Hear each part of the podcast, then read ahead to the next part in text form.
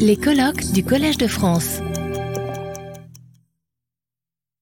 Thank you so much, uh, uh, Commissioner, for this uh, heartwarming speech in the sense that uh, putting uh, little boys and girls at the heart of what uh, European development policy is is critical, and putting the evidence to make sure that we are we are helping them is equally critical. We are now starting a session on one attempt to do just that, putting evidence and innovation at the heart of development policy, uh, with a um, very innovative uh, effort uh, that was spearheaded uh, by Michael Kremer a few years ago uh, at USAID and continued, uh, spearheaded by Hervé Berville at, in, in France. I will first introduce Michael, who will speak to us, then Hervé, and then um, the next speaker I'll introduce uh, later. Michael, uh, I guess probably doesn't really need much of an introduction in this room, but uh, it's my pleasure to do it anyway. He's, of course, uh, a winner of the Nobel Prize in Economics for 2019, uh, for something I also know about. Uh, before that, he, he got any number of awards. Uh, but most importantly for me is uh, he's a teacher, he's a mentor. He was uh, one of my thesis advisor. He is one of the, is the first person uh, who introduced me and along with me uh, a series of uh, youngsters to the joys and perils of running randomized control trials. And at that time, I would emphasize the perils. Um, it is true his resilience and determination to continue going with it because he was so committed that it could make a difference that all of us are here. Many other people got to work with him uh, down the line, uh, but this early uh, energy, despite maybe what people may have been thinking of him at that time from moving from microeconomics to do this weird stuff to uh, uh, the early surprises uh, was fundamental. And I think it comes from something that ran through Michael's life, which is the, the fundamental yearning uh, for making a difference in the lives of people. And you see that from even before he joined for his PhD, founding World. Uh, to send, first of all, going to teach in Kenya himself, and coming back, funding World Teach to, to send uh, uh, other young people teaching around the world. Today, World Teach has, has um, sent over 7,000 volunteers around the world. And then, over his entire career, keeping going at it, creating new institutions that have endured and make a difference. Uh, uh, the USAID Development Innovation Venture is one of them, and that's, uh, among other things, what he's going to talk about today. Michael, thank you for what you are, and thank you for talking to us today.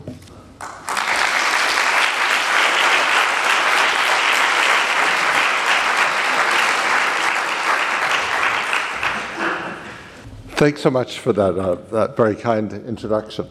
Um, it's, I'm delighted to be here uh, at this anniversary of JPAL and to celebrate their work. It was wonderful to hear about uh, some of the examples uh, this morning. It's wonderful to hear about what Europe is doing uh, to address these issues of inequity that plague the world, but that, as was emphasized, we can we can change.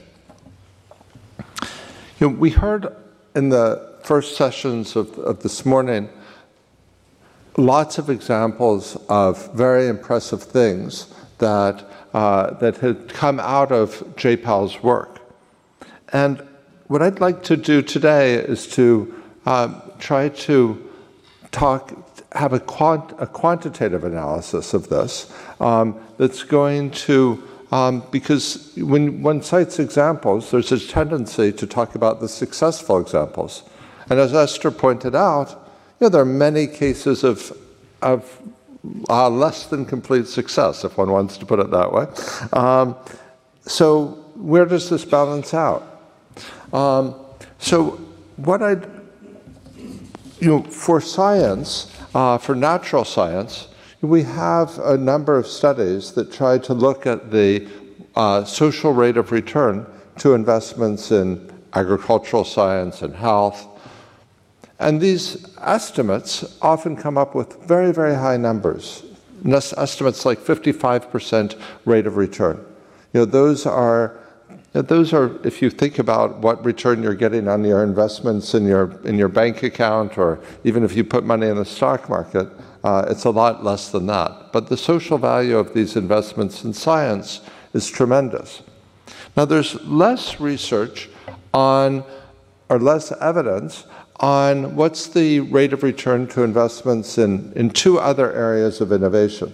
One is social science research of the type uh, that, that J-PAL does, of uh, using, uh, um, using on practical uh, uh, social problems. But you know, there's a view uh, that these things, you know, may there may be some cases where they translate into policy, but Maybe there are a lot of cases where do, they don't. Certainly, there are a lot of cases where it doesn't. You know, what's the overall impact of this? And then one other area is goes by different names: social entrepreneurship or impact investing, trying to do things through the private sector that are going to not just create commercial return but social impact as well. And um, I'm now, um, as uh, I guess it's not up there, but uh, uh, if you read in the small print, I'm now at the University of Chicago, and there's a, a tradition at the University of Chicago of being pretty skeptical about sort of deliberate efforts to invest in areas where the private sector could be investing. And you know, if there's really good opportunity there, the private sector will take it.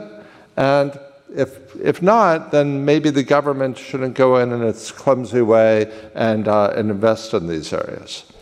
So I think there's you know, grounds to, to question what the impact is. And so we, this paper um, um, is, or the work that I'll present, is a way to you know, shed a little bit of light on that. And, and, and um, what we'll do is, um, we'll, and I by the way, I, I should, uh, well, I'll just, I'll, I edited this slide this morning and out came, um, uh, the bottom row of this was a disclosure that I'm involved with uh, Development Innovation Ventures. I'm scientific director there, so I should, uh, should acknowledge that, even though it was pushed off my slide.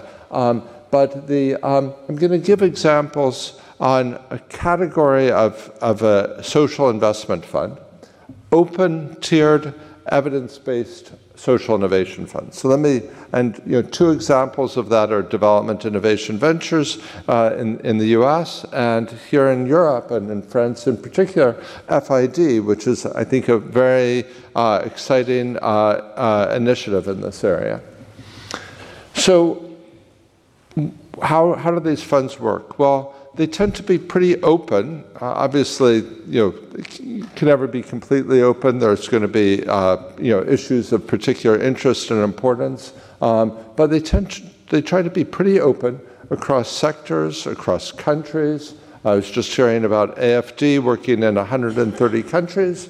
Um, um, about they're open across investments, commercial, you know, things that might scale up commercially, and across things that might scale up through the public sector. So on the one hand, they're very open in an effort, you know, any organization's going to have to decide certain priority areas. We're going to focus a, some big projects there. But I think one thing we all learn in this business is there's a lot of good ideas out there, and they're not all based in one place. So we try to be open uh, to ideas coming, coming, coming in that we hadn't expected. We then have tiered funding. So first, and this is where we're particularly open, is on for piloting new ideas. So you know, we try to look: is it potentially cost effective? Um, is it is there some obvious you know something that makes it obviously politically impossible to scale if it's going to if the idea is to scale through the public sector? But it's fairly light requirements at that stage. Um, we do send it out for peer review by, by experts. Um, then there's for the for things that have gotten through the pilot stage, either internally or externally, you complement that openness with a tiered evidence-based approach. So it's only small amounts of funding that go for that first piloting stage. for before larger amounts of funding are provided, and to avoid the potential for waste when you're, or I don't want to say avoid, you can never avoid it, but to, uh, to try to address the potential for waste when you're investing in innovation. By definition, you don't know whether an innovation is going to work. The second stage involves rigorous testing. Uh, that's not necessarily with the experimental approach, but in, in, off, in, many cases it is. And then for the things that have proven most successful and mo- uh, to have the most impact, and that seem to deliver the most impact uh, per, per, per uh, dollar in the US case, uh, or euro, I guess, in, in FID, uh, spent, um, there's, there's efforts to, to transition this to scale. So I wanted to take a DIV has been around a bit over a decade. So we wanted to take a look at the number of questions. First, which types of innovation scale? If we can get some evidence on this, maybe that can make things more efficient going forward. Second, is this social innovation a good investment? We know that scientific research um, is, is a very good investment, but how about this type of social science research and, and, uh, and efforts to create new business models? And then, based on, so some of the results that we got were quite a surprise.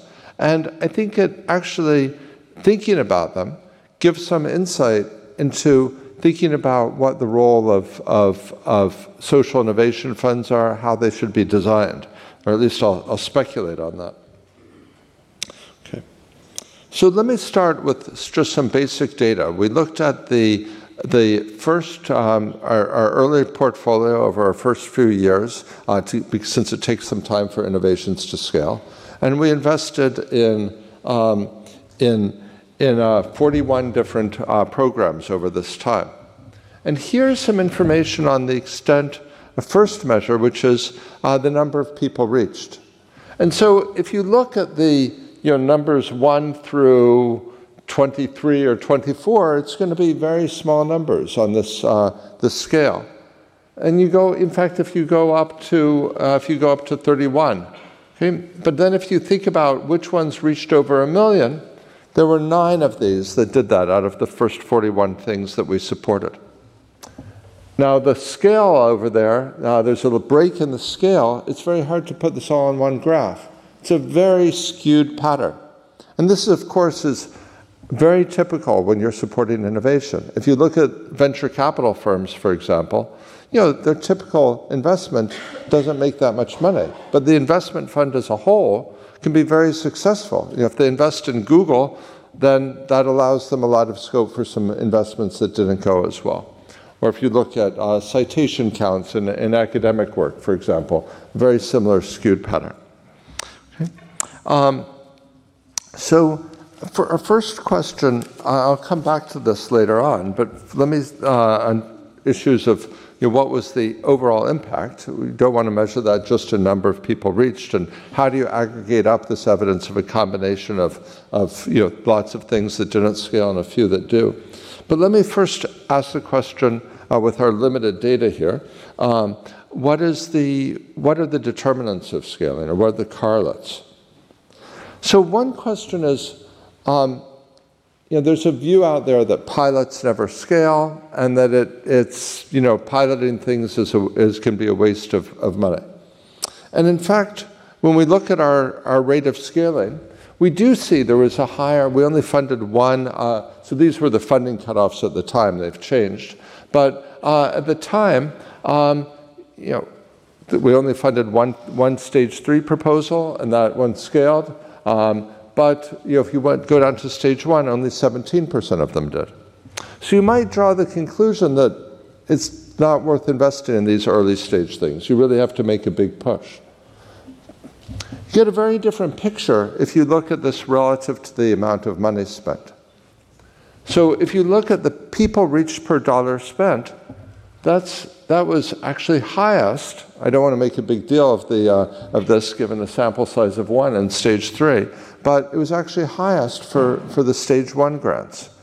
So I think that suggests that um, at a minimum, we shouldn't write off this, the piloting And maybe, and many of these things scaled in quite unexpected ways.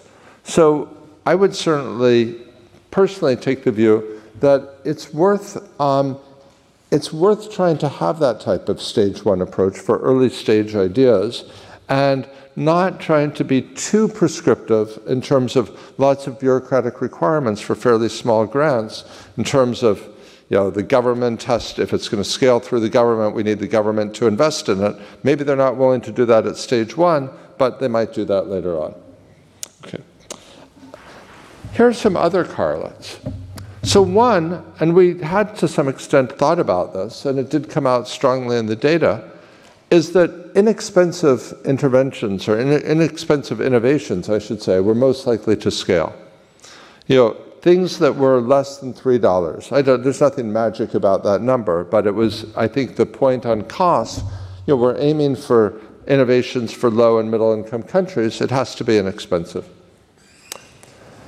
I don't want to say it has to be. There's exceptions to every rule. You, will see, uh, see in, the, in the red there. But it's easier if it's inexpensive.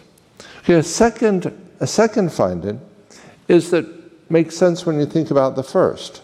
If you're looking at something that's very inexpensive and you're trying to set up your own brand new distribution network, the customer acquisition costs are very high. So a lot of social entrepreneurs think, I'm going to you know, produce this new health good and sell that directly customer to customer. Well, you know, that's a hard business to be in. The, generally, the innovations that were more successful had a strategy of selling to institutions, either big businesses that already had networks or governments. Okay. Then, you know, and perhaps there's some tie here you know, there's sometimes a view, particularly in the social entrepreneurship world, that rigorous testing is slow, which it you know sometimes can be, that it's uh, and that it just throws sand in the wheels and and and, and prevents uh, us, us you know success. In fact, among the sample of things we tried, and we only you know we're interested in innovation. We weren't taking pure research proposals uh, that which they may have merit scientifically, but that wasn't, that's, that wasn't and isn't uh, uh, what we're focused on. We're focused on practical innovations. But within that sample, we found that those that had done an RCT before they came to us were actually much more likely to scale. Maybe that has something to do with they have to make the case to the government or to a larger business to adopt it. Um, but in, you know, I and we don't know whether this is a causal effect or selection effect. Maybe the best innovations already had this. Um, but I think it, I'll throw out another hypothesis, which you know, is just a hypothesis. But I think in many other fields, if we're thinking about computer science, if we're thinking about biotech, it's very normal for researchers to then become innovators. The, um, in what's, what's, um, what I think we're now reaching the stage in economics where many economists are involved with practical problems, talking to policymakers, talking to farmers, to teachers, and they're now. I think economists are now, um, thanks in part to the work of JPAL, are now engaged in, in practical policy problems and, in fact, are sometimes becoming innovators. Um, and you know, this last uh, column is consistent with that. Um, Okay, so let me, uh, sorry, before I go to that, let me just go back here for a second. So, you know, we cited, you know, gave some numbers on number of people reached, but how do you assess this? Because other ones didn't reach so many people.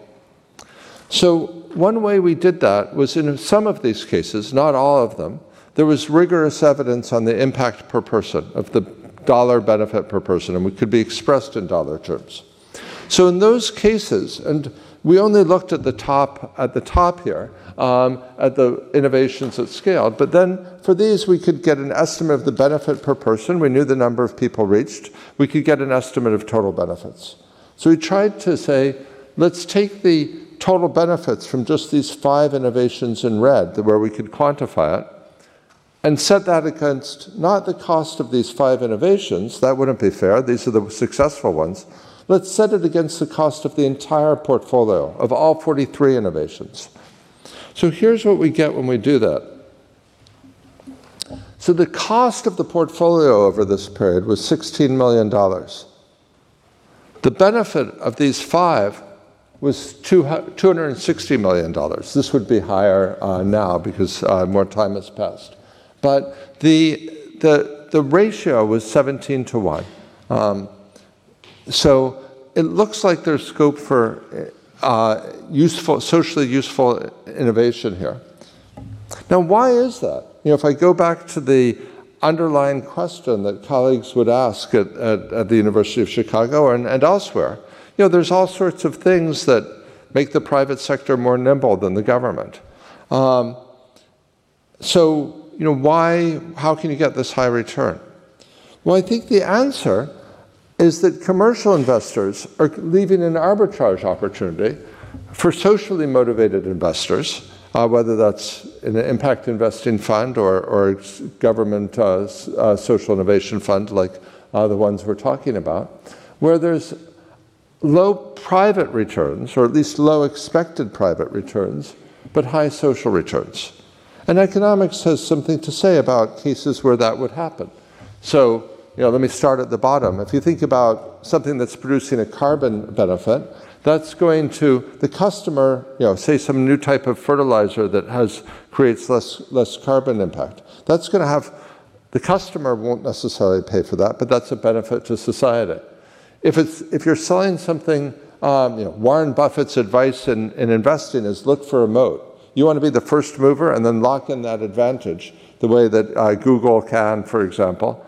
Well, that's great if you're a private investor. If you're a social investor, if others are going to be able to copy the innovation, that's actually a plus for you.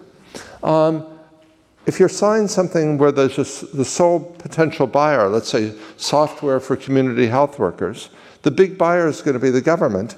Um, and it may be hard to get returns there because the government can switch to another supplier, they can bargain for a lower price. Um, the, um, but that may, be, that may be very good from a social point of I don't want to claim that particular process is good, but the social benefits of the innovation may still be very high. Okay? So I think, um, and if you, if you, I won't go through this uh, slide fully, but I think this gives a guide to how social innovation funds can think about their work. You know, there's going to be some areas in the upper right where, that are privately profitable and socially useful, and the private sector will typically go after those areas. There are going to be some areas um, that don't make sense either way. So beware of stories of this is going to create huge private profits and huge social benefit. It can happen, but you know you have to watch out for that. You should ask why hasn't the private sector gone there already? And then there are some areas that are either it's going to be hard to ever turn a profit with this. They'll require public sector support indefinitely. Or other areas that might be profitable once they're developed, but they're risky to invest in. And those are areas where I think uh, social innovation funds can play an important role. And that can help make sure that there's additionality in these investments. You're not just displacing the private sector. Okay. Um, let me, I'll skip over this. Um, but I think the, I would, what I would take away from this is that social innovation funds can have uh, very large portfolio returns even though there'll be individual successes and, and failures, with this approach where they're open and where there's tier, they're tiered, so there's an evidence base before the larger investments go in to avoid throwing, throwing good money after bad. And often this is by arbitraging a gap between the social value and the private value of innovations. And that has lessons for how these should be designed. It suggests they should be designed not, you know, there are many aspects of venture capital funds that are worth emulating, but you have to take into account that those already exist. And so you're designing this to complement those rather than simply to duplicate them and to trying to duplicate what venture capital funds are doing within a government social innovation agency. Thanks very much. Retrouvez tous les contenus du Collège de France sur www.colège-2-france.fr.